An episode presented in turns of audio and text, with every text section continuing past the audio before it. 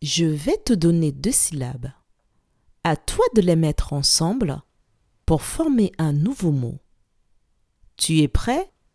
Ça commence.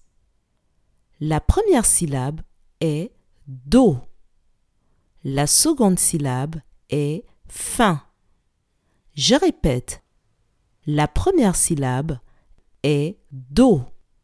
La seconde syllabe est fin.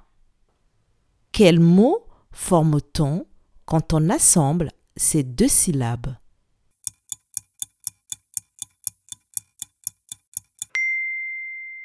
Quand on assemble la syllabe do et la syllabe fin, on obtient le mot dauphin. Bravo